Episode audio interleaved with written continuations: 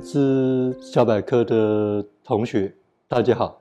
今天欢迎大家又来到这样人资小百科这个单元里面。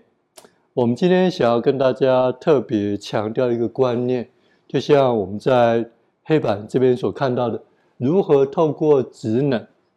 强化 HR 对人的深度理解。目前我看到很多我们台湾的 HR 的一些从业人员，在看到职能或者是在实务上应用职能的时候，一般会比较局限在字面上所谓的职能。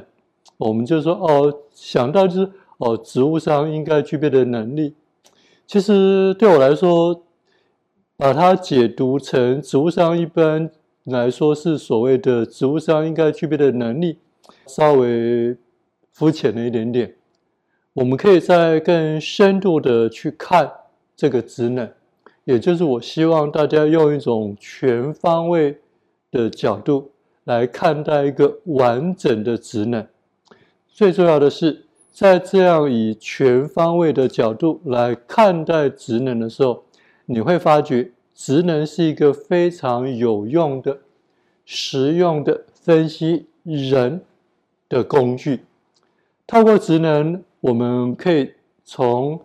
各种不同的角度或不同的观点来分析人，也就是所谓的理解人。我们在一般的面谈技巧里面，我们常会讲说，我们希望透过面谈。用一个比较通俗的说法，就是我常常在以前的课程里面会谈到的，希望大家在整个面谈的过程当中，希望对人的个性、稳定性、专业性以及所谓的发展性，能够有一个深度的理解。这也是在整个面谈的过程当中，对一位面谈的主考官来说，是一个非常大的挑战。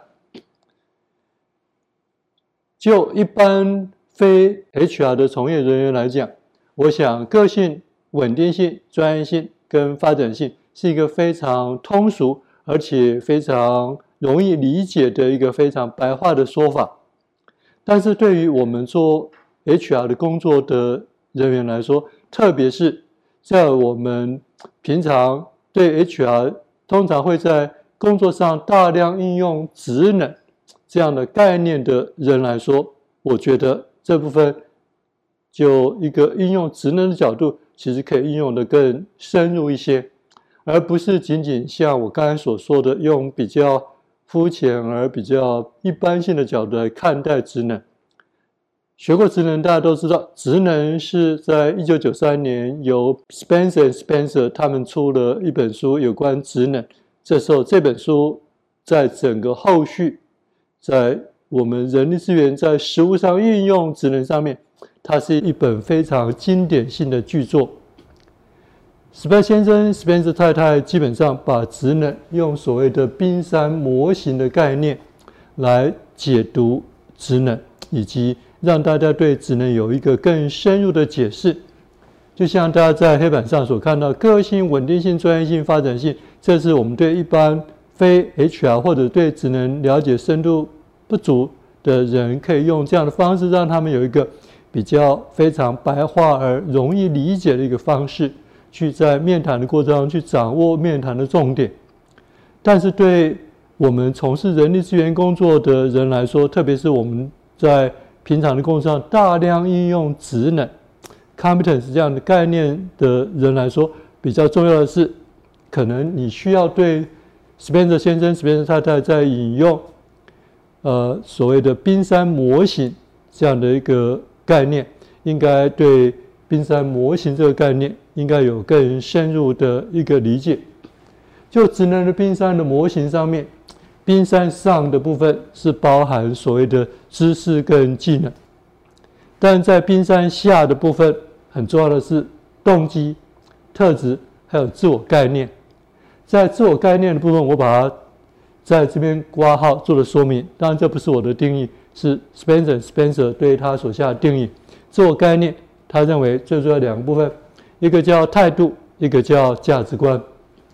这里面，其实在冰山下的动机、特质以及自我概念的态度跟价值观，其实是我们在面谈的过程当中，对一个应征者有深入理解一个非常重要的关键。这个应征者他应征这份工作的动机是什么？他对这份工作到底喜爱的程度到底在哪里？他愿意对他应征这份工作未来投入到什么样的程度，或者是为他所喜爱的工作投入多少的时间以及精力去学习以及做自我提升，这都跟他的动机会有关系。再有关特质，他的人格特质如何？他是一个什么样？我们讲的个性的人。或者是什么样性格的人，在自我概念的部分，他的工作态度如何，他的价值观又是如何？所以说，对于职能来说，其实它是一个解读一个人非常重要的一个方向，或者是我觉得它是一个指南针。当然很重要，就像我这边讲，它是我们在分析人的时候，给我们一个非常有效的一个系统化的工具的思维方向。帮助我们在面谈的过程当中，对于我们以面谈主管那个观的角度来看一个应征者，用冰山模型的角度来看待他，可能会是一个非常好的一个方式。职能本身，特别是在冰山下的部分，要理解，并不是那么的简单。通常我们说要理解一个人的态度。价值观、特质跟动机，特别是在面谈当中，短短的三十分钟、六十分钟，或者是两个小时以内的时间，我们要对一个人、一个应征者有充分的了解。坦白说，有一定程度的挑战。但是对面谈来说，就一个面谈主观，你的本身的职责就是如此。所以，职能的冰山模型会给我们一个非常好的引导的方向。动机。在心理学上来讲，它是跟人的需求会有关系。有我们最常讲的就是马斯洛的人类的五大需求。需求是刺激一个人往前推动，或者是心理学上叫 drive，驱力，驱动一个人往前进的一个非常重要的一个动力的所在。就像我们举例来说，我们可以去询问说：你觉得在你人生的不同阶段，你的人生追求什么？对你今年来说，现在来说，在未来的三个月，或在未来一年，或在未来的两到三年之内，对你来说，你的人生最重视的是什么？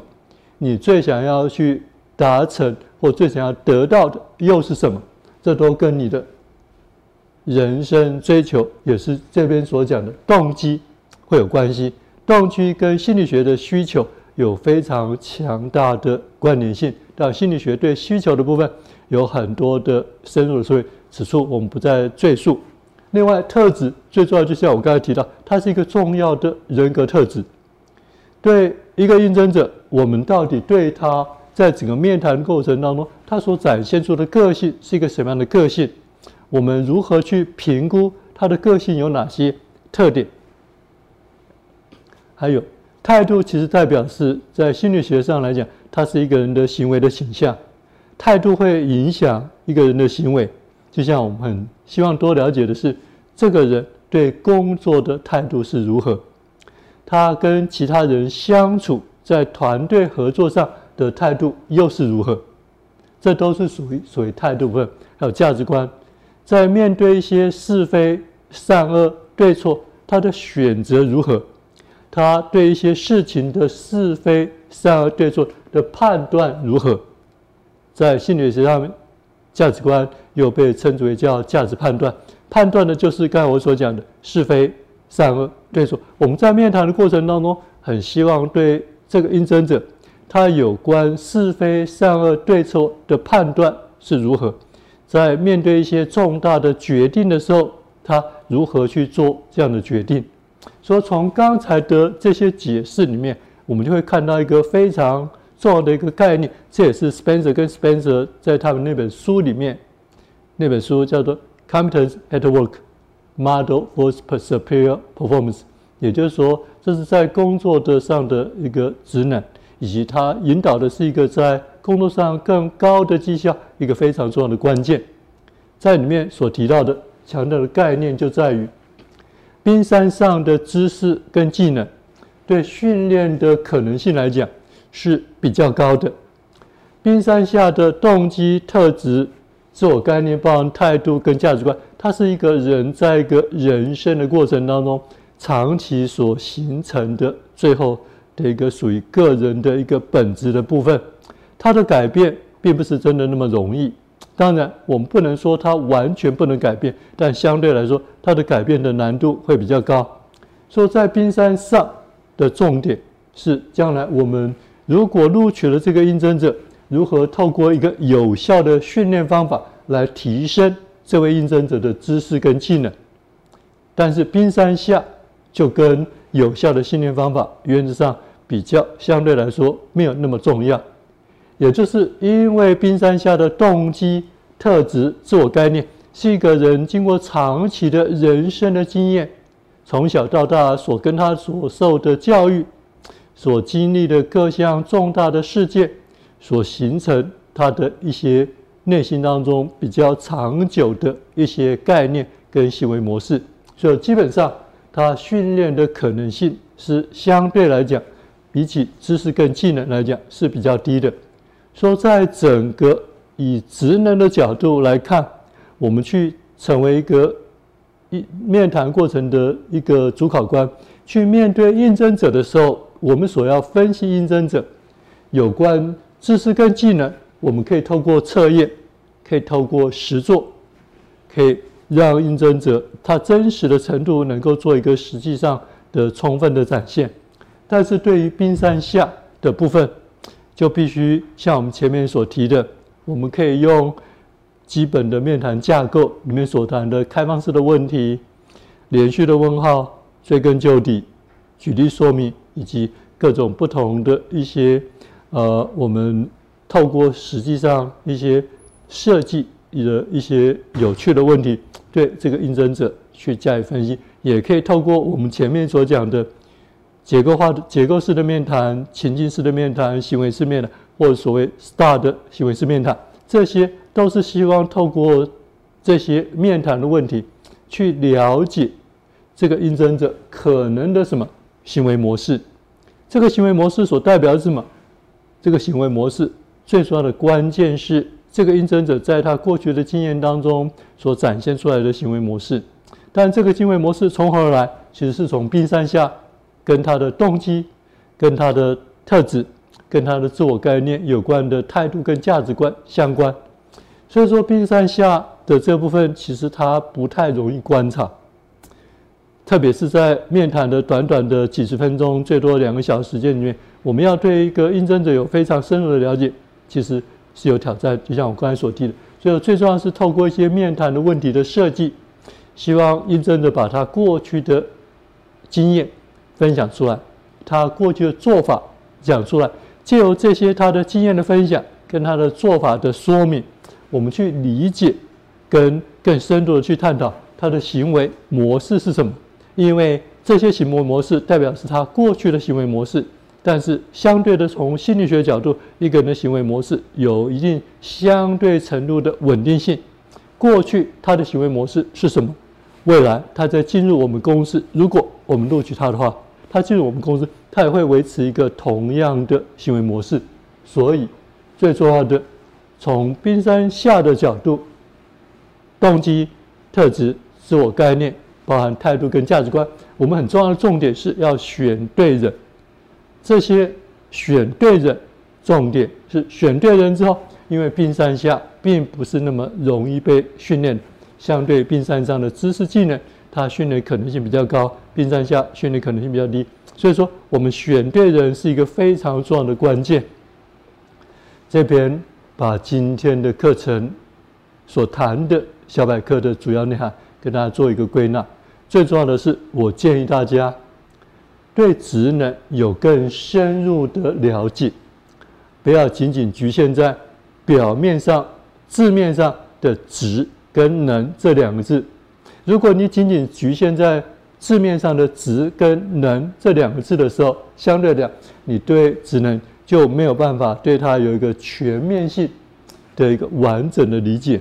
要理解职能，应该从职能的冰山，包含冰山上的知识跟技能，以及冰山下的动机、特质、做概念，包含态度跟价，透过这些去引导你的面谈的方向，透过面谈的问题设计，能够对这个应征者能够有更深入的了解，特别是在冰山下的部分。冰山下的重点是在于冰山下的动机、特质、自我概念，对一个人的行为模式会有一个长期的影响。我们借由应征者的经验分享以及他过去所说的实际做法，去推论他未来进入我们公司之后可能的行为模式。至于冰山上的知识跟技能，我们可以借由测验或者是实作，对这个应征者的实际程度可以有个更精准的掌握。所以冰山上相对在整个面谈过程当中，我们可以透过笔试或直接透过实作，可以在更短的时间之内更快速的理解这个人员。如果他的这方面的知识技能不足，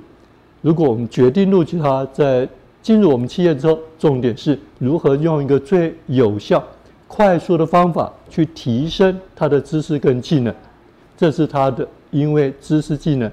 的训练的可能性比较高。冰山下的重点是在选对人，为什么？因为他不是那么容易被训练。一个人的行为模式是一个长期所形成的一个结果，重点是在选人。所以说我希望大家在看完这个单元之后，在未来的职能应用上面，不要仅仅局限在职能字面上的两个字，你真正的不是去背那个冰山模型。最重要的是，在整个的面谈的过程当中，职能的冰山模型可不可以引导你在担任面谈主考官的过程当中，让你对应征者可以有一些更重要的方向，透过面谈的问题设计，让你对应证者能够有更深刻的理解。当然，职能的冰山下的动机、特质、自我概念，最后展现是在外在的。行为模式，好，谢谢大家，这是我们今天的说明。